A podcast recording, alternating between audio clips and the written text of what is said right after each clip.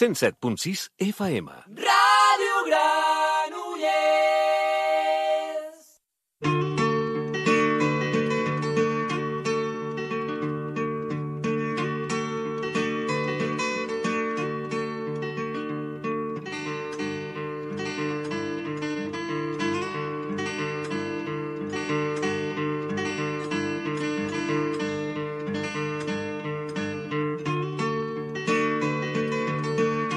Sintonía, un espacio para la conciencia y la alegría.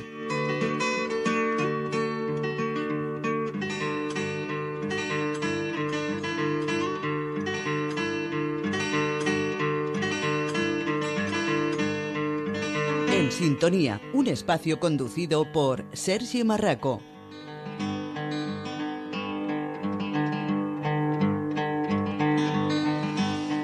¿Qué relación hay entre la Navidad y San Valentín?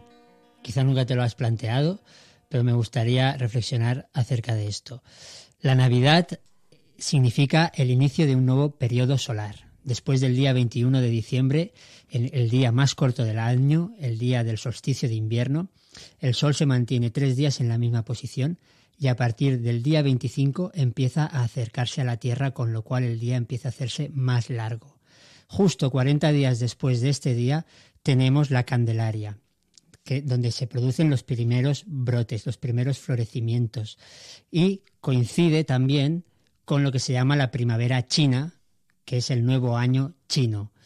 Entonces, San Valentín tiene que ver con esto porque proviene de una tradición romana que se llamaba Lupercalia, que era un ritual de la eh, fertilidad, donde chicos jóvenes y chicas jóvenes se juntaban y tenían relaciones sexuales. Lo que pasa que con la llegada del cristianismo al Imperio Romano se consideró que esta fiesta pagana era demasiado perversa y entonces adelantaron un día otra festividad que estaba que, que coincidía mucho más digamos con la moral cristiana. Si a ello le añadimos que luego William Shakespeare en su libro eh, ¿cómo se llamaba ese libro? Una, ¿Cómo era? El amor de un, el sueño de una noche de verano. En aquel libro hablaba sobre el amor de las tórtolas en esta época del año. De ahí la expresión, míralos, parecen dos tortolitos. Así que ya ves, aunque parecía que no, en el fondo todas nuestras tradiciones, todas nuestras festividades, aunque no lo parezcan, provienen de la observación de la naturaleza. Y eso somos nosotros también, naturaleza, Así que tenemos que aprender a observarnos, a respetarnos y a escucharnos. Comenzamos.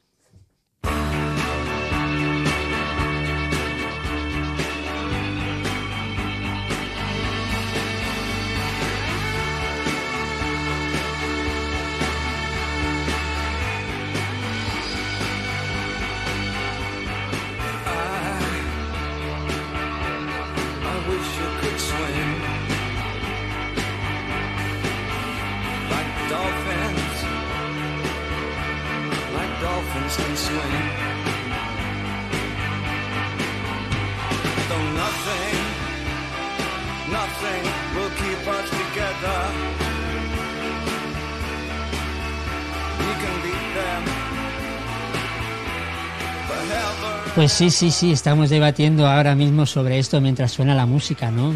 ¿Qué te parece? ¿Preferirías la fiesta pagana, donde digamos que se sacrificaba una cabra eh, y con su piel creaban látigos y los chicos desnudos corrían por el monte y golpeaban a las chicas desnudas con ese látigo supuestamente para potenciar su fertilidad? ¿Considerarías esto una fiesta excesivamente bruta? ¿O prefieres el San Valentín actual que un poco ha romantizado el amor, incluso lo ha llevado al consumismo? Seguramente forma parte de la dualidad en la que el ser humano acostumbra a moverse entre los dos extremos, desde la superstición a lo moral, desde la superstición de que pegándote con un látigo vas a, tener fertilidad, a la moralidad de lo que está bien y está mal, ¿no? Y quizá esta tensión entre estos dos extremos son los que en definitiva nos ayudan a ir poco a poco comprendiendo mejor la vida y su naturaleza real. Y en eso estamos, ¿no, Hugo? Buenas tardes. Buenas tardes, Sergi. Pues sí.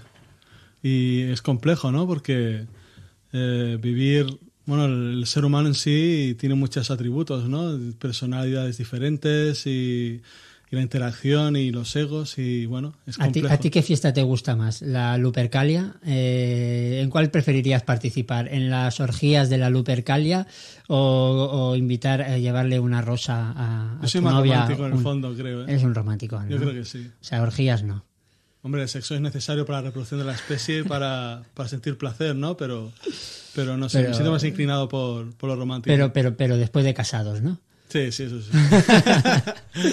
Bueno, pues también hoy tenemos con nosotros a una persona que viene a presentarnos su primer álbum, eh, y un músico, eh, Juan León. Buenas tardes y gracias por venir. Hola, buenas tardes y muchas gracias a vosotros por invitarme.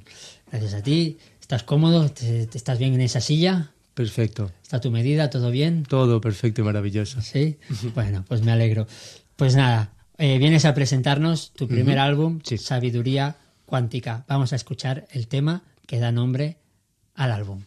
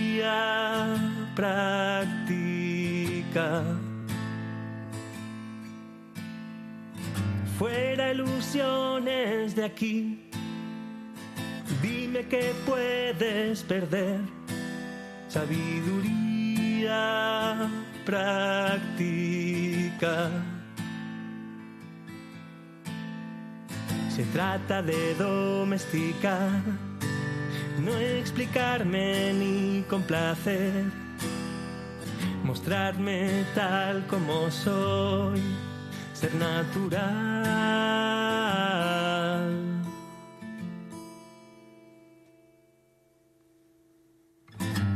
Usa el sentido común, escoge qué quieres pensar. Sabiduría práctica. Tú eliges qué quieres sentir, déjalo superficial. Sabiduría práctica.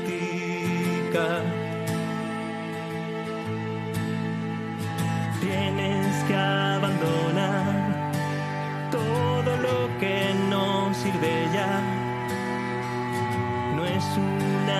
obligación, es un regalo. Sabiduría práctica, que yo he dicho sabiduría cuántica. Ya me has cambiado el nombre del disco. me he colado, Juan, perdona. A lo mejor me estás dando el, el título del segundo disco, sin saberlo. ¿Quién sabe? A ver, pero la verdad que me gusta más el, el- el título Sabiduría práctica. Gracias, ese, ese es el que tiene. Sí, me gusta más el título que le has puesto. Eh, cuéntanos un poco, ¿de dónde surge este título, este tema? Cuéntanos un poquito la Pues historia. justo esta canción tiene una historia que muy, muy curiosa que...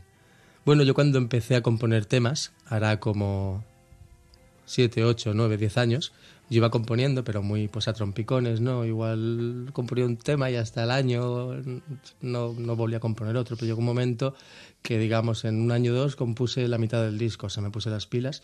Y bueno, esta canción tiene una historia que es que yo estaba en una especie de tratamiento, meditación, en el cual tuve una experiencia extrasensorial y yo me acuerdo que escuchaba pues el texto de la canción me, llegó como un mensaje, ¿sabes?, del inconsciente, que me iban diciendo, pues, deja la inmadurez. O sea, obviamente, pues era un texto que luego yo tuve que readaptar para que fuera un- una letra de una canción. Fue, digamos que me dio la- en bruto, la, canción en bruto, y yo, pues bueno, hice la letra y yo escuchaba, sabidu- escuchaba sabiduría práctica, sabiduría práctica, como un mantra, todo el rato ya, sabiduría práctica, sabiduría práctica. En cuanto regresé en mí de esta experiencia extrasensorial, le dije a una amiga, voy a grabar un disco que se va a llamar Sabiduría Práctica. Y me miró como diciendo, "Claro, estás loco. Claro, yo cuando dije esto, yo no tenía perspectivas ni de hacer conciertos, ni de grabar un disco, ni de nada. Y me acuerdo que ese mismo día, al día siguiente, cogí la guitarra, me puse para componer lo que era la base musical de la canción y, el, y la letra. Y en media hora, una hora, tenía ya lo que es el 90% de la canción. Fue como un milagro. Por eso, pues, creía que el título del disco tenía que, que ser sabiduría práctica por eso precisamente, ¿no? Porque parece como que alguien me lo chivó. Sí, sí. Y así fue, ¿no? Tu Bueno, propia igual fui- igual fui yo mismo. conciencia interior. tu propia conciencia interior parece que te lo chivó. Entonces, la canción, mm, ¿qué nos viene a decir, Juan? ¿Que ¿Qué nos viene a decir? Sí. Bueno, dice muchas cosas. Si te paras, de hecho es un texto que puedes leer como un texto normal y, y dice cosas a lo mejor diferentes a los que se oyes la canción. Pero bueno, no sé, yo te diría a día de hoy, Mm, ponte las pilas. Mm. Deja de echarle la culpa a todos y a todos de su, tu situación y mueve el culo de tu zona de confort. Deja de pensar que no estás en el lugar que crees que mereces, pues porque alguien te ha puesto una piedra, porque alguien te está puteando. Y ponte a, besa por lo que tú crees que mereces o busca el lugar que mereces, porque para mí el que está tomando la opción A, eso, es un, eso no es, eso es una cuestión de cobardía. Y bueno, un poco el mensaje sería esto, ¿no? O sea, toma el control 100% de tu vida, de lo que piensas, lo que dices y lo que haces en la medida de lo posible, porque yo incluso muchas veces me pierdo. Pero bueno, el mensaje sería ese, o sea, todo empieza y acaba en ti. Entonces ponte las pilas, besa por lo que quieres y deja de quejarte tanto. Para ti, ¿cuál es la clave de esta sabiduría práctica? Mm, ¿La coherencia es importante en tu filosofía? La coherencia es importante en la filosofía de, de todos, yo creo. La cuestión es eh, intentar eh, ser coherente el mayor número de tiempo posible. Mm, Yo lo intento, pero aún así hay veces pues que me pierdo y, y también es lindo pues porque en ese perderme me permito a mí mismo, eh, me doy el, el permiso de ser humano y equivocarme y errar y no pasa nada, porque también el tema de la autoexigencia hasta límites insospechados y, de tener que ser perfecto, también lo he probado y no, gracias. Yo soy un ser de luz, pero también de oscuridad. Soy un ser con unas actitudes, pero también con unos defectos. Y esos defectos creo que hay que intentar minimizarlos, minimizar daños, pero nunca, nunca intentar obviarlo o echarlo o esto no lo quiero, No esto no, es sentirse mío. culpable por ello, ¿no? Ni sentirse, exacto, culpable, ni flagelarse, ni... Pero claro, para, para ver y entender esto, pues hace falta un, un proceso y un, y un viaje. ujú. Tú y yo no sé, es la primera vez que nos vemos, Sí. aunque nos hemos conocido por redes sociales, eh, a través de Facebook, porque teníamos algún amigo en común. Y sintonizamos eh, un día, ¿verdad? En un debate. Nos dimos cuenta que teníamos filosofías que en algunos aspectos pues sintonizaban bien, ¿verdad? Y justamente este es uno de los aspectos el que comentabas, ¿verdad? Yo también tuve una época donde pretendía ser solo luz, donde quería ser puro amor y, y cuando no conseguía serlo era como que me enfadaba mucho conmigo, ¿no? Y a lo Como no estás también- al nivel. Y al parte contigo es probable que fustigaras a los demás y a ti. Claro, claro, Pa, pa, el látigo tiene, es bidireccional. Claro, porque, a ver, cuando uno se siente mal consigo mismo, eh, al final no puede soportar ese dolor y lo que tiende es a buscar a otro a quien culpar para aliviar un poco el dolor que Para siente. decir yo estoy mal, pues ahora tú vas a estar mal también y así me engaño y voy a intentar, casi creo que yo no estoy tan mal yo. Mm, Y también para una forma de aliviar tu propio dolor, ¿no? Responsabilizando a otro de él. Decir, hostia, es que sí, me siento mal, pero porque tú eres así, tú eres asá. Sí, también sí, una sí, parte sí, de como eso. te pongas a tirar del hilo, a ver, no acabas nunca. Si siempre puedes buscar a tu, a tu pa- tu padre, a tu madre, a tus abuelos, a un político, a un profesor que tenías desde pequeño, a- como te intentes buscar. Igual esa es la, la gran trampa, ¿no? Que hay tantos focos donde uno puede poner para culpabilizar a otros que es que es tan muy fácil Es perderse. autojustificarse, ¿no? Es decir, mira, no puedo hacer esto, la culpa es auto- una autojustificación pura, ¿no? No puedo y me autojustifico diciendo que el otro eh, tiene- es el malo de la película y una autojustificación, sí. Bueno, a lo mejor el no poder, pues tampoco pasa nada, ¿no? Yo si digo, pues igual no puedo nunca llenar el San Jordi. No debe ser, no debe ser motivo de frustración. o- y yo no puedo jugar como Messi a fútbol. Claro, es que también hay que ver un poco también las expectativas y los objetivos que nos marcamos. Creo que deben ser realistas para no caer en esto, en, en la frustración. Claro, está bien tener mm, en cierta forma la ilusión de, mira, hostia, ¿te imaginas que un día tal... Vale, perfecto, ¿no? Como yo puedo decir, ¿te imaginas que un día estamos en un programa y nos escuchan un millón de personas? Sería increíble, ¿no? Poder transmitir lo que te gusta a más gente. Pero, y por qué no decirlo, ganarte la vida mejor con lo que te gusta hacer, que también es, es un derecho de uno, ¿no? Disfrutar de su- del trabajo. Eh, pero bueno, no depender de ello. Exacto, no depender de, bueno, de, de llegar a hacer algo para tú s- empezar a quererte un poquito y, y empezar a respetarte y tener la paz esa, porque al final no, te- no tenemos que ser nada, y realmente no tenemos que hacer nada. Yo podría ser feliz, feliz, entre comillas. Mm. Yo podría incluso sin la música. Afortunadamente hay muchas cosas en la vida que me llenan y me dan satisfacción para que yo pudiera vivir simplemente pues sin hacer nada. Realmente yo podría levantarme por la mañana y tener una jornada de, bueno, hacer cosas que me gustan, pero sin, sin ninguna pretensión de nada, sin, que, sin intentar llegar a ser cantante, ni ganar dinero, ni nada. Lo que pasa es que también creo que sería muy aburrido, porque creo que el, este, vi- vivir en- aquí en este, en este ahora es algo maravilloso, es una experiencia que además estoy notando últimamente que las posibilidades son ilimitadas, que realmente nos limitamos nosotros y que la vida está todo lleno de puertas continuamente en todas partes. Hay posibilidades que si sabemos cómo operar y cómo pedir, se puede abrir casi cualquier puerta. Lo que pasa es que, claro, esto no te lo, ense- no te lo, no te lo enseñan en la escuela, ese es el problema. claro. Vale. Eh, bueno, eh, se nos ha caído ahí un móvil, Bueno, eh, no accidente. pasa nada, se ha apagado el móvil, pues mira, no podremos seguir con, con el vídeo que estábamos Oh. haciendo para YouTube. Pero bueno, en todo caso, eh, hemos tenido unos minutitos y ha quedado reflejado. Eh, me gusta, me gusta esta filosofía. Yo, fíjate, hablando de sabiduría práctica, eh, creo que tiene mucho que ver con lo que estabas comentando ahora, ¿no? Porque yo creo que la gente más ambiciosa del mundo normalmente es personas que su felicidad depende de un aspecto, ¿no? Por ejemplo, yo no, yo creo que Messi hoy en día ya no, pero sí que hubo algún día que él sin el fútbol no podía ser feliz, ¿no? Eh, digamos, tenía que jugar a fútbol sí o sí. Y hay mucha gente que yo creo que su ambición parte de la necesidad de, de hacer algo y lograr unos objetivos con ello, ¿no? Sin embargo, cuando tú tienes esa capacidad de que puedes estar bien mm, sin depender de nada en concreto, eh, digamos que es más fácil no tener una ambición tan fuerte, ¿no? Por lo tanto, a veces es posible que no consigas objetivos eh, tan impactantes como... Es que el que tenga el objetivo de jugar en el Camp Nou va- se va a frustrar seguro.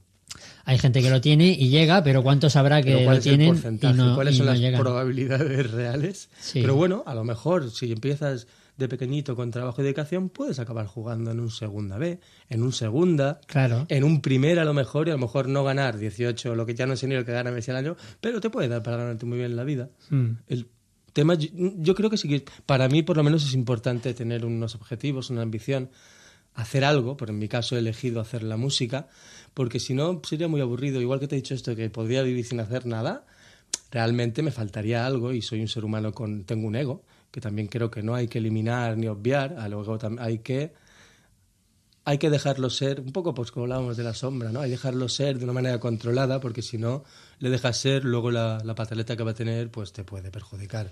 Y no es malo, el ego nos lleva, a el, ego, el ego nos puede salvar la vida. El ego puede hacer pues que yo pase de tocar en un parque hace dos años a empezar a estar tocando en salas medianas en dos años y medio que llevo de recorrido. En eso el ego me ha ayudado.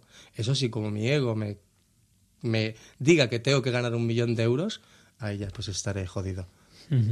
Y una cosa, eh, ya en plan más creativo, artístico, ¿cómo ha sido el proceso de creación, por ejemplo, de este tema eh, eh, sabiduría práctica? Porque hay muchos instrumentos, hay mucha gente que participa ¿El proceso de creación a qué te refieres? Bueno, eh, eh, supongo que tú lo compusiste a guitarra, Ah, vale. luego hay unos arreglos y... Claro.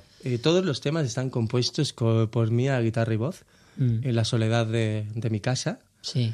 Y a partir de ahí, pues me he juntado con, obviamente, pues yo no lo puedo hacer todo, y me he juntado pues con, arregl- con un arreglista, con un productor y con un técnico de técnico de, de sonido, Mm. que me han ayudado, obviamente, pues a, a- a componer algún arreglo y un poco, pues claro, a, a que suene el tema como suena en el disco. Aunque he de decir que el, lo que es la estructura de la canción no, no varía. La que yo, digamos que la- las primeras maquetas que yo envié son la canción, digamos, en el es estructura, letra y melodía es el 90-95%, no hay prácticamente ningún cambio. Obviamente luego, a partir de ahí, pues lo empiezas a vestir y metes unos arreglos, guitarras, unos teclados, unas cuerdas, el tema crece.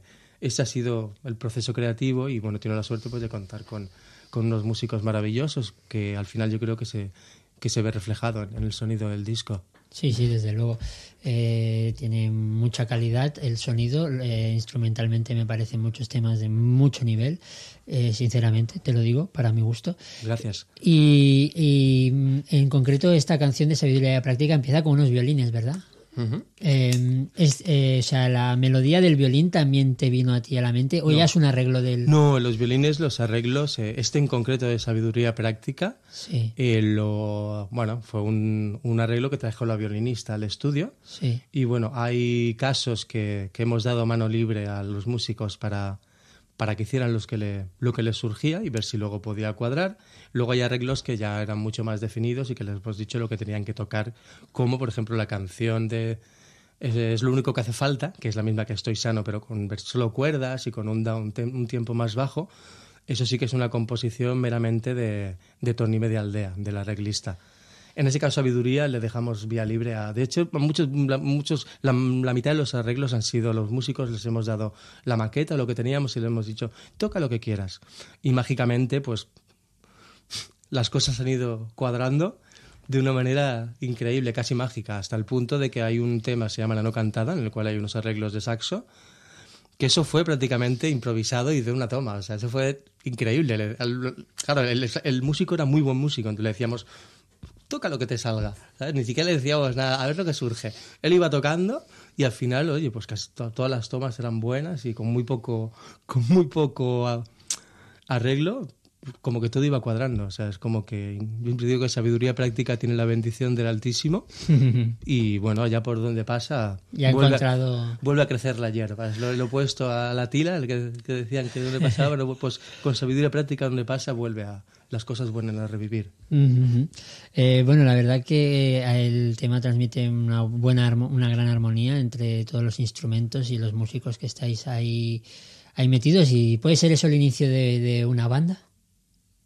El que la, la canción o el La- disco. con- de una banda musical, de un grupo, los Pues sí. instrumentos que estáis ahí. De ¿Hay hecho- los músicos que estáis ahí involucrados? De hecho, ya existe la banda. Sí. Empezó el, bueno, nació el pasado día 18 en Barcelona, en la sala Harlem, hicimos la presentación oficial, que fue un éxito rotundo y, y demoledor. Aparte de porque, bueno, eh, voy con muy buenos músicos, son prácticamente todos los músicos que han grabado el disco, con lo cual ya, bueno, con la relación que he ido teniendo al lado de los años, ya pues podría decir la mayoría son más amigos que, que compañeros de, tra- de trabajo. Y bueno, hemos creado como hay una energía muy buena y somos como, una pequeña familia que tenemos la intención de, de ir por los pueblos y que la gente salga con una sonrisa de oreja a oreja. Lo mejor de todo fue ver cómo el público conectaba con las canciones y, y bueno, la verdad es que yo espero que tenga un largo recorrido. De hecho, tenemos en la segunda parada de la banda, será el 25 de abril a las 10 en Vila de Cans en el auditorio, ahora se me ha ido, en el auditorio, se me fue. Tranquilo, piénsatelo. y mientras vamos escuchando el segundo tema de tu álbum que tenemos preparado.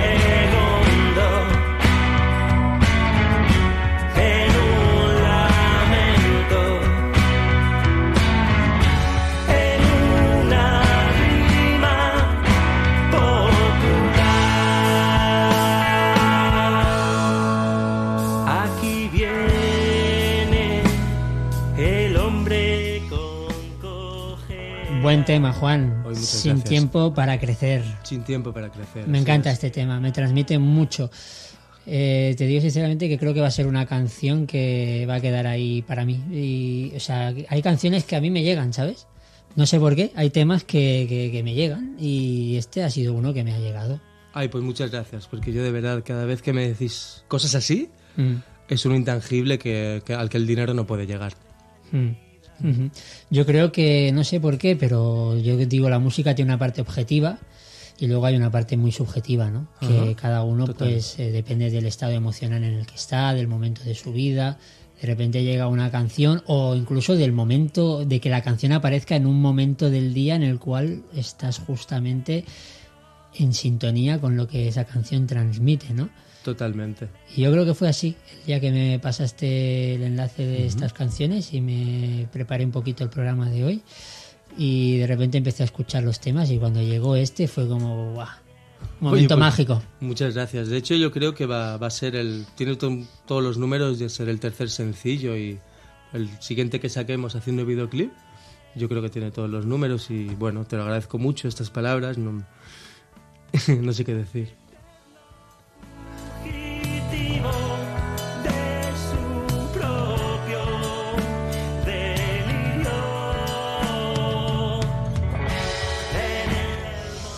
Bueno, comentabas antes de, este tema, eh, Sin Tiempo para Crecer, que vas a estar el día 25 de abril en Viladecans, pero no recordabas el lugar. Sí, estaré en, en- tampoco muchos sitios, pero el 25 de abril eh, voy a estar en Viladecans, en la Terou Can Batllori, a partir de las 10.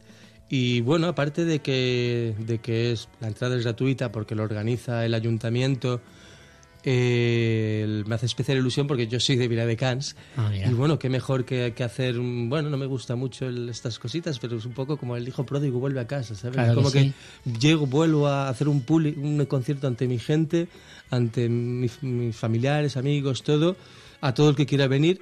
Y además puedo ir caminando desde mi casa. O sea, me hace una ilusión el poder acabar un bolo. Y obviamente no me iré a dormir en cuanto acabe, pero que, no sé, estoy. se me pone la piel de gallina y todo al decírtelo. Además, lo- los que estuvisteis el, en enero en Harlem, ya visteis que el escenario era muy pequeñito, eh, casi que no podíamos ni, ni movernos, salimos queriéndonos mucho de allí. Aquí es un escenario que, pf, madre mía, podemos correr y todo, no me lo puedo ni creer. De hecho, en los próximos días iremos colgando ya fotos y el anuncio y todo, y veréis que, bueno, que va a ser algo increíble, aparte va a ser el segundo concierto, con lo cual los poquitos o casi imperceptibles errores que pudiéramos haber tenido en el pasado bolo, mm, pues aquí los vamos a pulir y bueno, vamos a hacer un, vamos a arrasar con todo. Muy bien, Juan. ¿Y dónde te puede la gente seguir para conocer Ah, las claro. novedades Pues tuyas? mira, lo, lo más rápido es juanleonmusica.com. Ahí entrando, pues tienes, puedes eh, escuchar mi disco en Spotify, puedes escuchar mi disco en YouTube, lo puedes comprar incluso en formato físico si quieres, y ahí vamos colgando la información pues de videoclips que vamos grabando, conciertos y anuncios de nuevo concierto. juanleonmusica.com, ahí podéis entrar y, y bueno, y, y ver toda la información del proyecto. Y también supongo que tienes Instagram. Sí, Juan León Música. Juan León Música. Pero bueno, también el- el- si entras en la web también puedes También. acceder en mi perfil de Facebook, donde también cuelgo cada día las novedades, el de Instagram por ahí, eh, llegas a todo. Perfecto, Juan. Pues ante nada, felicidades por este álbum tan bonito, No, eh, que no solo es musicalmente hermoso, sino que tiene unas letras preciosas que tienen un mensaje profundo para ayudar a las personas a- en su camino en la vida. Wow. Gracias por haber estado con nosotros, Juan. No, a vosotros, un honor y un placer.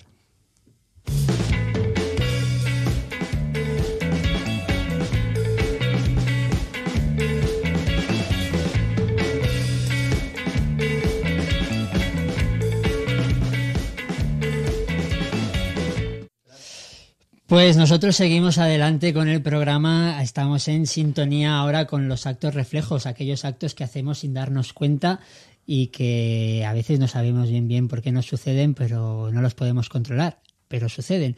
Vamos con ellos, Luis.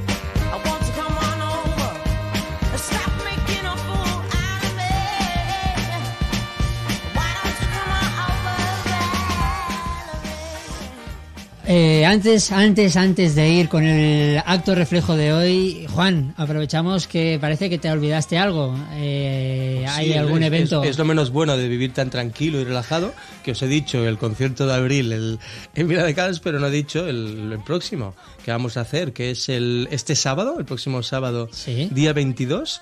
eh, vamos a hacer un concierto muy especial porque es un concierto acústico, guitarra y voz, eh, en el cual mostraremos el alma de las canciones y es lo voy a hacer una pequeña bueno, una, una presentación mía y otra de mi hermano Tato Ponzi, que es el chico que ha mezclado el disco, Sí. que también tiene su proyecto y bueno, nos hace muchísima ilusión pues poder presentarlo, poder presentarlo conjuntamente. Y va a ser el sábado a las 8 de la tarde en una galería de arte que se llama el Atelier de Pilar Güell. En el metro es Liceo y la dirección os la digo ahora mismito. Vas, la dirección es la calle Penedés, número 8. Sábado 22 a las 8, Atelier de Pilar Güell. Podéis encontrar la información en over?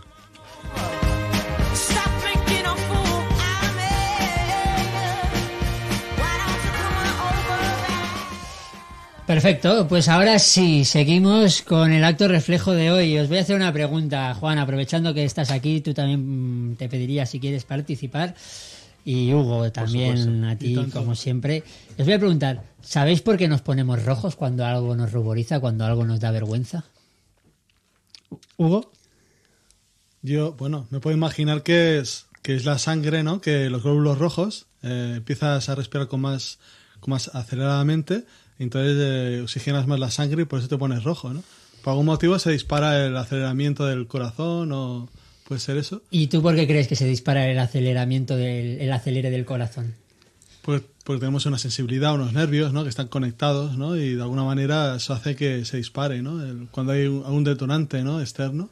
Vale, vale, vale. Juan, ¿tú qué tienes que aportar? Pues yo diría, suscribo lo que ha dicho él, y diría que el detonante sería una emoción. Es la respuesta a una emoción que nos genera en este caso pues un sentimiento como podría ser de vergüenza, por decir algo. Sí, sí, sí. Eh, normalmente está generado. A ver, puede haber otros tipos de ponerse rojo, que, que- pero, por ejemplo, cuando tomas una, eh, una gran cantidad de alcohol o haces un gran ejercicio físico o, por ejemplo, tienes una relación sexual de esas de potentes eh, o incluso después de tomar un baño caliente. Pero en este caso estamos hablando de ponernos rojos porque algo nos ruboriza, porque algo nos da vergüenza. Pero el tema es, ¿por qué? ¿Por qué eh, la sangre llega? O sea, está claro que si nos ponemos rojos es porque hay un mayor flujo de sangre en la cara. Bueno, está claro, ya os lo digo, que es así. Si nos ponemos rojos es porque hay un mayor flujo de sangre en la cara. Pero si hay un mayor flujo de sangre, igual es porque hay más sangre moviéndose en el cuerpo, ¿no? ¿Puede ser? Por lo tanto, el corazón está latiendo más rápido, ¿no? Entonces, ¿qué ha sucedido para que el corazón lata más rápido? Es una situación donde quizá eh, pasamos algún tipo de, de- de- de- de vergüenza, pero que inconscientemente puede ser también un temor, ¿no? Por ejemplo, a que se den cuenta de que, de que nos gusta una persona, Ah, sí, a mí me ha pasado mucho. esto. De que no quieres que se den cuenta, viene, te dice, hola, ¿cómo estás? Y tú de repente, ¡pah! ¿no? ¿Eh? Te pones rojo. O, o- mientes. psique, ¿no? Con, Claro, o mientes, mientes sobre una situación y a lo mejor dicen, pero yo te, pero estás seguro, ¿no? Como que se dan medio cuenta que has mentido. Entonces, no, son situaciones donde tus sentimientos quedan expuestos, ¿no? ¿Verdad? Quedas expuesto ante los demás y eso de alguna forma te hace sentir débil. Vulnerable. vulnerable. Y ahí salta lo que hablábamos la semana pasada y que hablaremos en tu sección alta sensibilidad. Salta el cerebro reptiliano que busca la supervivencia, ¿no? De alguna forma alerta, ¿no? Alerta de que hay peligro, ¿no? Porque, Porque hay estamos unas creencias mías, ¿no? Que están siendo amenazadas de alguna manera, ¿no? es- o, o porque tienes miedo de que la gente se dé cuenta de que, de que, o sea, tienes miedo de que detecten que estás en una situación de debilidad ante el otro. ¿sabes? Y entonces obviamente se lanza una señal eh, que lo que hace es activar eh, la, secre- eh, la secreción de, de adrenalina en el cuerpo, lo cual activa todo el sistema, el sistema, eh, a ver, Cortisol, ¿no? ¿Sería? Eh, el- eh, bueno, el cortisol, en este sí también, pero en este caso la, adre- la adrenalina, ¿no? Es una respuesta fisiológica que consiste en una activación del sistema nervioso simpático que provoca que generemos adrenalina. Consecuentemente, esto dilata los vasos sanguíneos del rostro y por ello la cara se enrojece y aumenta su temperatura, ¿no? Se dilatan los vasos, bajos, eh, vasos sanguíneos, con lo cual la sangre fluye más, ¿no? Pero es increíble, ¿no? Cómo, cómo eh, el sentirnos ahí en una situación de desprotección, ¿no? Eh, por ejemplo, que el otro se dé cuenta que me gusta o que la otra se dé cuenta que, que le gusto, que, que me gusta, ¿no? ¿Te, te ha pasado alguna vez eso, Juan? Y aún me pasa. bueno, de hecho, me ha pasado, ahora ya no, porque, bueno, me ha pasado en, sobre todo, me ha pasado en los primeros conciertos, sobre todo. Claro, Sí. claro es que, la que- ya con las de la exposición, Sí. total, y bueno, lo, lo casi en un escenario lo mejor que te puede pasar es que te pongas rojo, claro, porque también te pueden pasar sudoración de manos, Ya. sequedad de boca, eh, con todo lo que esto implica, incluso que no te puede llegar a salir la voz, pero bueno, es un mal trago que ahora recuerdo con mucho cariño. Y si, bueno, la verdad es que no me pasa mucho, porque con el tiempo, pues vas tomando conciencia y más sumado al conocimiento llevado a la práctica de tu día a día, todas esas cositas se pueden ir, se pueden ir puliendo. Yo creo que el mayor miedo, para, al menos para mí, es el miedo al bloqueo, ¿no? Miedo a quedarte en blanco, ¿no? Y, que- y no saber qué decir, ¿no? Y Mm. ahí claro. Pero como todo miedo es irracional y en el momento... A mí se puede porque- controlar, ¿no? Claro, a mí me ha pasado cuando yo, yo iba con miedo pensando, se me va a ir la letra, voy a desafinar o no va a salir la voz, ¿qué pasaba? Pues que desafinaba, no me salía la voz o por la lo- letra lo otro que he dicho, claro. Pero es un tema de no darle espacio en la mente a esto. En el Mm. momento que tú ya no concibes, yo lo digo en mi caso de la música, pero bueno, habrá el que lo haga pues siendo cualquier otra cosa.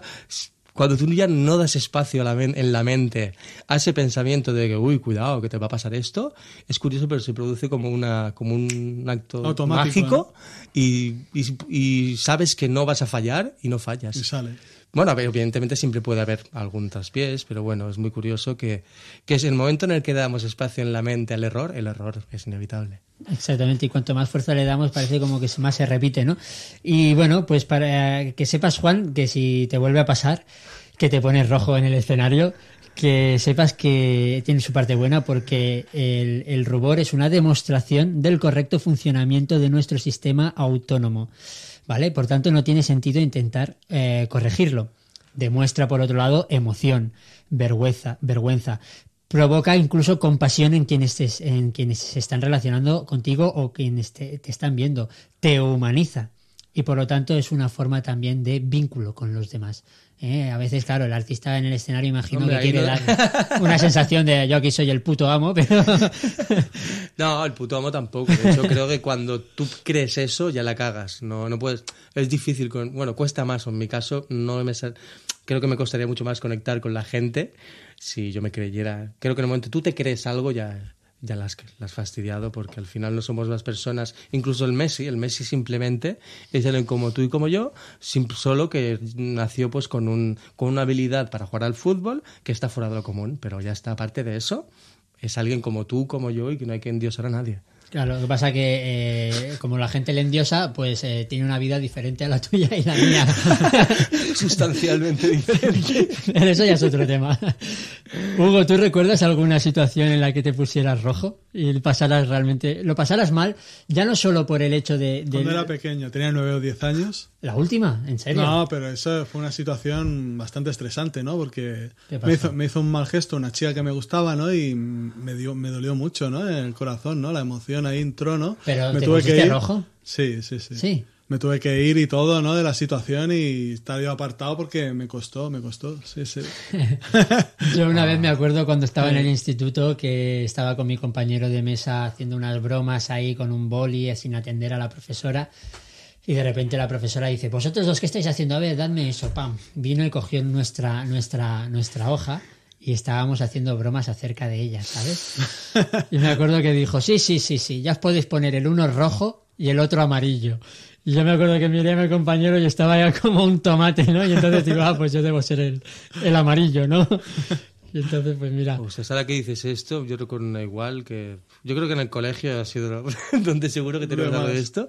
Y es que además, o sea, fue copiando en un examen y solo a mí, tonto de mí, se me ocurre coger la chuleta y pegarla con celo en la mesa debajo de la hoja del examen. O sea, tú imaginas, no, no, no- no- tenían dos dedos de frente.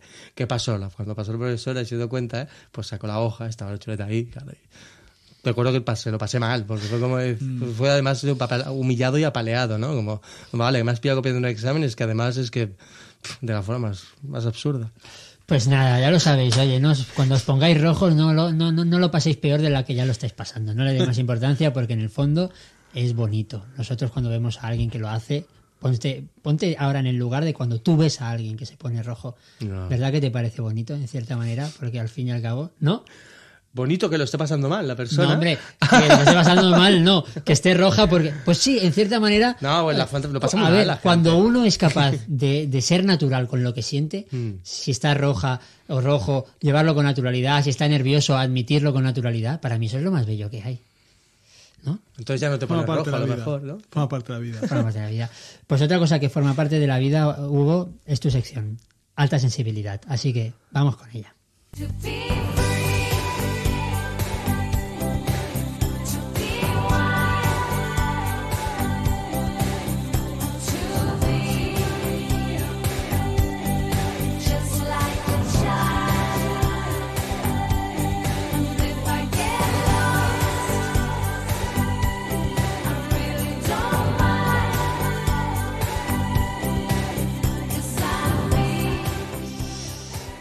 Buenas tardes, Hugo. Aquí estamos con tu sección Alta sensibilidad. Buenas, Sergi, ¿qué tal? Pues con muchas ganas de contar, de, de escuchar tus anécdotas, la verdad. He traído tres. Tres anécdotas, Sí. pero una ya te sobró de la semana pasada, me parece. Sí, o sea, esta semana he encontrado dos solo. O sea, esta semana has trabajado poquito, ¿eh? Bueno, he estado atento, pero mm, cuesta a veces. Cuando uno lleva unos, unas semanas, ¿no? Y parece que tiene acumulado unas cuantas, para encontrar nuevas hay que estar más atento y afinar más. Seguro que has estado atento, has estado Yo- un poquito de fiesta, que- No. que, si esto, que si lo otro. No, no. Que tú, últimamente tu vida social se está... Un poco Ay, limitadilla, sí. ¿Qué dices? Se está animando un montón. ¿Por qué lo dices? Hombre, estás siempre ocupado. Cuando te intento contactar siempre estás ocupado. Bueno, porque me viene a ver algún amigo o algo, pero, Ya está, por eso digo. pero estoy más bien por mí, ¿eh? Creo yo. ¿Sí? Yo creo que sí. Bueno, pues a ver, a ver qué has sacado esta semana. Mira, pues para variar un poco, ¿no? Que iba caminando, ¿no? Por la Raro, calle. Raro, raro. Y, y bueno, pues iba a cruzar un, un semáforo en verde peatonal que iba andando Sí. y había un camión atravesado Mm. allí en el chaflán. Y como tenía semáforo en verde, pues decidí cruzar la calle. Y cuando iba por la mitad del chaflán, pues va y se mueve el camión hacia atrás. Y yo tuve que hacer un movimiento un poco brusco para saltar de allí un poco y, y que no me pillara, ¿no? Mm. Fue una situación un poco tensa de, de, de estar alerta, ¿no? Y de, de salvar, salvaguardar el cuerpo un poco, ¿no? O sea, que un poquito más y se te lleva por, por delante, por, por detrás por- el camión. No, porque no fue un movimiento muy brusco, pero sí que tuve que... mi- yo tuve que moverme bruscamente un poco. Vale. Mm. Entonces me imagino que empezaste a darle golpes ahí al camión. Y Sí, a pelearme decirle- con el tío y todo. al tío, ¿qué hace? Me Baja, mira, mira, baja, a mira ver por si vas". atento, ¿no? Sí, pero al final, Sergi, ¿sabes qué? Que no vale la pena pelearse con la gente, hombre. O sea que no, no dijiste nada, ¿no? No dije nada, Te fuiste no. para tu casa. Crucé la calle, estaba el semáforo en verde y digo, ¿sabes qué? Que... Pero interiormente eh, hubo un momento que tuviste ganas de decirle sí. algo, ¿no? Sí, Decirle, sí, ve, Ve por dónde vas, hombre. Hombre, ve más atento, ¿no? Exacto. Pero él ni se dio cuenta. No se enteró, ¿no? Eh, pues igual había que haberle dicho algo, ¿no? Para que la próxima vez esté un poquito más pendiente o qué. Pues sí. Pero bueno, no fue mi, mi- no fue mi reacción. Mi reacción fue la de moverme y seguir adelante. Seguir adelante con lo tuyo, ¿no? Sí. Muy bien, Hugo. La conclusión, Sí, conclusión. pues eh, cuando hay un, un, se- un camión en el chaflán, pues Sí. esperar a que se vaya, ¿no? Porque te puede atropellar, ¿no? Aunque esté el semáforo en verde, ¿no? Eh, claro. O sea, eh, dar. en este caso eh, estás hablando de una conclusión totalmente específica para este caso. O sea, esto sí que es sabiduría práctica, ¿eh, Juan? Totalmente. O sea- y, y además, más que práctica, vi- vitalmente Vital. práctica. Claro, porque se puede sesgar la vida. Totalmente. Exacto. O sea, conclusión, Hugo, en, en- en- en resumen, en conclusión, otra vez. Eh, Cuando hay un camión en un chaflán, mejor no cruzar la calle aunque esté el semáforo en verde. mm, o sea, Espera no pa- que se vaya. Espera que se vaya Yo quería, si me permites, un pequeño apunte, hacer una pregunta Sí, a Sergi. por supuesto. Sí. A Hugo. Ni- a Hugo, perdón, Sergi, Sí, eres sí, tú. sí. ¿En ningún momento tuviste la tentación de dejarte atropellar para ver si le podías sacar unos cuantos miles de euros al seguro? Porque esa, yo- es la tercera vía. Yo Fue muy rápido, fue muy Ah, rápido. vale. No me dio tiempo a pensar mucho. perfecto. Mm, fue un- Veo fue un que tu, gesto- tu- tuyo, tuyo superior, tu inconsciente es legal. El mío Sí. sería lo primero que habría pensado. Sí. Bueno, Bueno, fue salvaguardar, fue salvaguardar el cuerpo, ¿no? ya te digo que Hugo es muy, muy, muy noble. Es un ser muy noble, por eso se dedica a hacer esta sección de alta sensibilidad, porque es muy noble. Genial. No, a lo mejor si a lo mejor es, si yo hubiera hecho eso, a lo mejor pues me hubiera matado y hubiera sido peor el remedio que la enfermedad. Entonces, Sí, a lo mejor, bueno, hubiera cobrado la, familia. tu familia, La doble, ¿no? pero tú ya no, estás- tú ya no estarías vivo. No me cobra- a ti no te compensa. Sí lo cobro yo, si me lo llevo yo, familia. A ti no te compensa. A ellos no lo sé, pero a ti no. Ay, broma, Juan, perdona. No, tranquilo, está bien.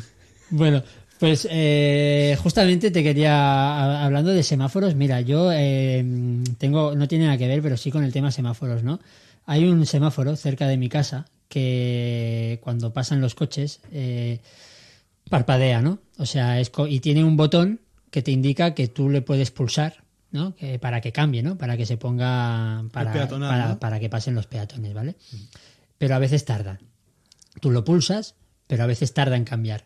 Entonces estoy ahí, lo he pulsado, pero aún no ha cambiado y llega una persona que ya el semáforo no está parpadeando, ya, ya se debería, yo por lo menos cuando es al revés, cuando llego y hay alguien que ya lo ha pulsado, que no está intermitente, sé que alguien lo ha pulsado, por lo tanto ya no pulso yo más, me espero, ¿no?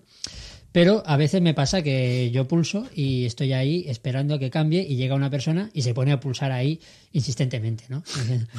Y eso me, me, me molesta, te lo tengo que admitir. Te molesta Sí, eso. sí, sí, y sí. cuando estás en el metro o en el tren y aún no se han apagado las luces y ya te pico ansias si quieres salir, también, dale al botón, supongo que eso ya te saca los nervios. Sí. Y, y, y- y- y- y- y los que, y los que se quieren entrar al vagón antes de que tú salgas, Es lo mismo. ¿qué te pasa cuando quieres salir y te encuentras ahí una persona que quiere entrar? te Ah, sí, hay gente que te empuja y todo. O sea. De hecho, no sé si supongo que habéis ido a Sans Estación por la mañana, entre las 7 y las 9 para ir a trabajar. Mm. Como te descuides, hay gente que te, te arrolla. Te lleva Eso- por eso es- delante. sí, sí, y además mm, sin, ningún- mirar atrás, ¿eh?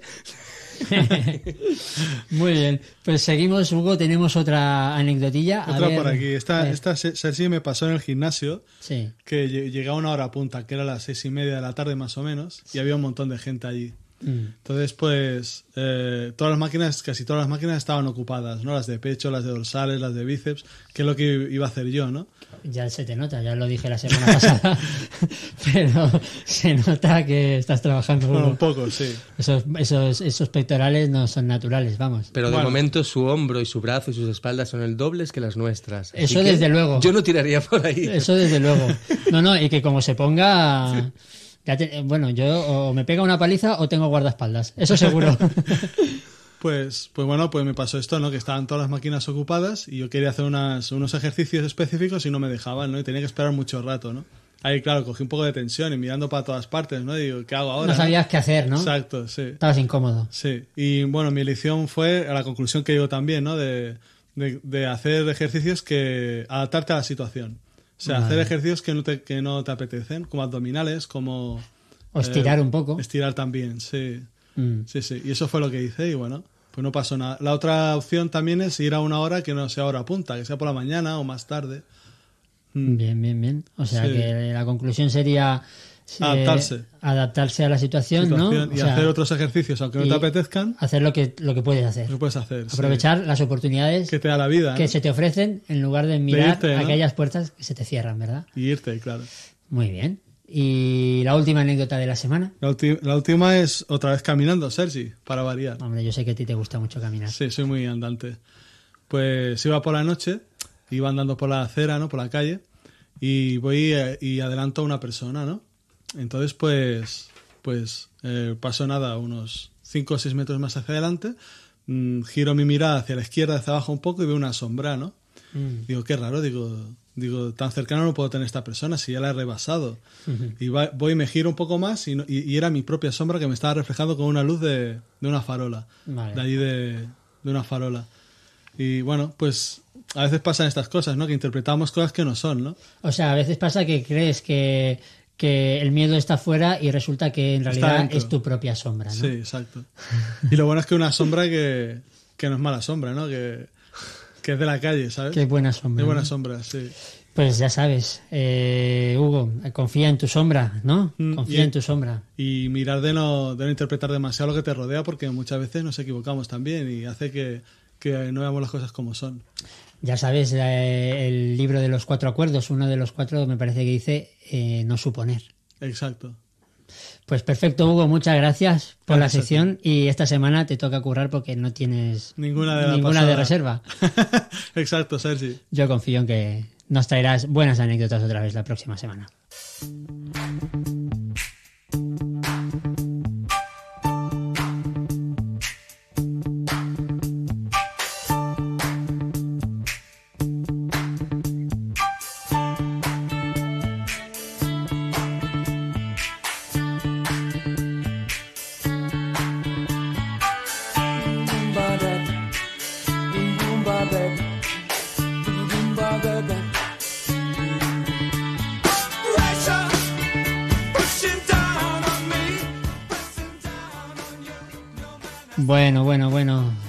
Ocho minutos para terminar el programa de hoy. Y vamos con la sección de refranes que la semana pasada no pudimos hacer, pero esta semana sí. Y el primer refrán que os traigo es uno que a mí me sorprende y os voy a contar eh, por qué, ¿vale? Y dice así, la unión hace la fuerza. Yo, ¿qué queréis que os diga? Sinceramente, me quedé sorprendidísimo de esto. O sea, yo esto no lo sabía, la verdad. Que el grupo La Unión, el grupo español formado en 1982 por Rafa Sánchez, Mario Martínez, Luis Bolín e Íñigo Zabala, también conocidos como los Cuatro Grandes, no sé por quién, pero bueno, ahí lo dejo. Bueno, en realidad, o sea, lo que quiero decir es que ese nombre se lo he puesto yo, pero en fin, los creadores de esta maravillosa canción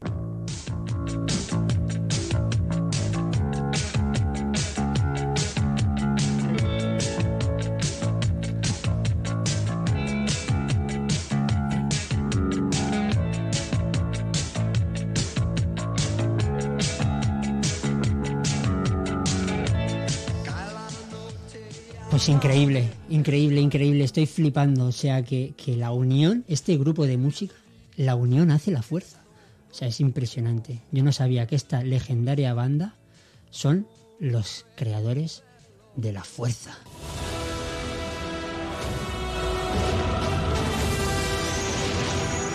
El lado oscuro.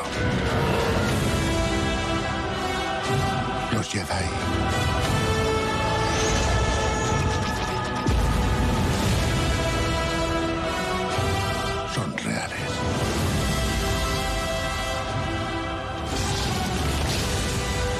Fuerza te está ¡Wow!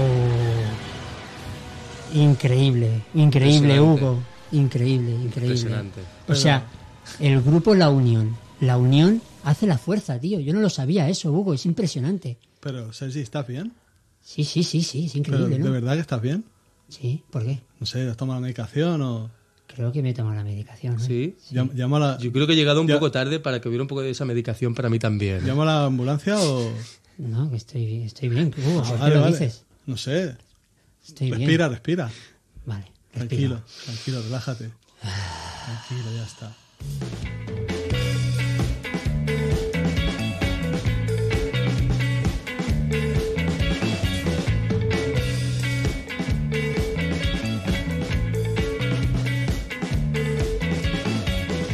Pues seguimos, seguimos adelante con los refranes y tenemos otro, otro que también me ha impactado. Dice, las comparaciones son odiosas. La verdad que a mí me parece un poco excesivo, ¿no? O sea, ¿qué, qué necesidad hay de, de ofender a las comparaciones aquí? O sea, ¿por qué? ¿No? ¿Qué necesidad hay, de decir que las comparaciones son odiosas? Es que, ¿por qué hay que ofender a, a- a- a- Pero a- se a la puede, gente? compar- se puede comparar sin ofender, ¿no? Claro, pues eso. Y se puede ofender sin comparar. También, Además, es muy sí. fácil. Entonces, ¿qué pensáis de este refrán? Las, comp- las comparaciones son odiosas. Sí, No todas. no todas. Se puede- pueden ser enriquecedoras. Porque ves una parte, tú le dices algo a alguien que no sabe, que no ha visto de él mismo, ¿no? Y puede ser odioso, pero, pero él tiene- tiene- puede verlo, ¿no? Sí, claro. no lo ha A ver, antes. un ejemplo, ejemplo Dale, práctico. dale. Hugo, un ejemplo práctico. Voy a desafiar ahí la creatividad. Uy. Un ejemplo práctico. A mí me cuesta eso, ya lo sabes. Ya lo sé, pero venga, estás diciendo que eh, puedes, eh, comparando a alguien, le puedes sa- sacar eh, una virtud, ¿has dicho? No, una virtud no, ver una parte de sí misma que no ha visto antes. Vale, por ejemplo. No sé. Tic, tic, tic, tic. Mm. ¿Has pensado en, en acudir a un psiquiatra? Ah, pero no estás comparando con nada, ¿no? Perdona, No. Sergi. A ver. Hugo. Mm. Hugo. Una situación, por ejemplo, que me pasó a mí, Sí, que me fui a vivir a Barcelona sí. y había un chico que, tenía la- que no tuvo la oportunidad de ir, ¿no? Entonces me dijo un amigo de los dos, Sí. eh, mira, este chico, eh, tú has tenido la oportunidad, las comparaciones son odiosas, tú has, por- tú has tenido la oportunidad de ir y él no. Ya, ¿no? Es una comparación odiosa. sí. Bueno, pues, no sé, el, el otro chico puede sentirse ofendido, pero podría aprender también de la situación también, quizá. Y también, por otro lado, en este caso es una comparación también para que tú valores lo que te ha lo que he sucedido, hecho. ¿no? Exacto. O sea, de alguna forma te diría, mira, Hugo, tú has podido eh, lograr esto, Esto. y él también quería y no ha podido. Exacto. Entonces, en este caso, la comparación no sería odiosa, te ayuda. Para el otro sí que es odiosa. Para el mí- otro puede ser, depende de cómo se la digas, ¿no? Depende de cómo se la digas. Mm. Pero para, para ti, en este caso, sería una comparación para aprender a valorar y agradecer lo que te ha sucedido. Exacto. Precisamente el chico que me dijo, las que me comparó con el otro, dijo las comparaciones son odiosas. Él lo dijo esta frase. Ya. También yo creo que hay que tener un poco de cuidado con eso que has dicho, de que puedes hacer ver, porque yo particularmente en, en- en intentar hacer ver a la gente me he llevado mayormente coces. La gente yo creo que no, no está mucho para que la gente le diga lo que tiene que ver, yo- en mi experiencia lo que tiene que hacer o... Bueno, perfecto. Pero antes de terminar, perdona Juan, pero es que queda muy poco tiempo Nada, nada, y me gustaría dar el último, el último refrán de hoy. Ah, y sí. me gustaría preguntaros una cosa en relación a este, a este refrán, ¿vale? Que es, ¿os parece que es un refrán yin o yang? ¿Vale? Hoy voy a introducir esta, esta, esta cosa nueva. El refrán dice, las cosas de palacio van despacio. Juan, ¿te parece un mensaje yin o un mensaje yang? Ni yin ni yang, porque si lo defino como una de las dos estaré entrando en el patriarcado o algo así, ¿no? No sé. Yin yang es energía masculina y femenina. ¿Y la frase Acción la no repetir? Ah, las no. cosas de palacio van despacio. Bueno, acción, no acción. Acción o dejar. Bueno, en, es- en esta... el Yan es acción y Yin es pasividad. Pues pasividad. Entonces, claro, yo, lo había- yin. yo había tirado por el lado masculino femenino. El yin más que pasividad es receptividad. Receptividad, sí. Y el yang es actividad. Sí. Vale, pues en este caso, si me tuviera que mojar, diría el receptividad. Yin. Yin. Sí. ¿Sí? Yo también diría Yin, Sergi. ¿Sí? ¿A ti te parece un mensaje yin? Sí. A mí me parece un mensaje yang. ¿Por qué? Porque creo que es un mensaje que proviene de la experiencia de haberlo eh, hecho muchas veces a prisa y de haberte dado cuenta que por ahí no iba el camino y entonces de esa experiencia de decir, pues oye, a partir de ahora tómatelo con más calma porque las cosas de palacio van despacio. Pero bueno, es eh, solo mi impresión, vosotros tenéis la vuestra, los oyentes y las oyentes tendrán la suya y eso es lo bonito. Muchas gracias Juan León por haber estado con nosotros. A vosotros. Muchas gracias Hugo. A ti, Sergi. Gracias Enric como community manager del programa. Gracias Luis Ruiz por estar al control de sonido. Gracias a todas y todos vosotros por escucharnos y nos volvemos a escuchar la próxima semana. Que estéis muy bien. Hasta pronto.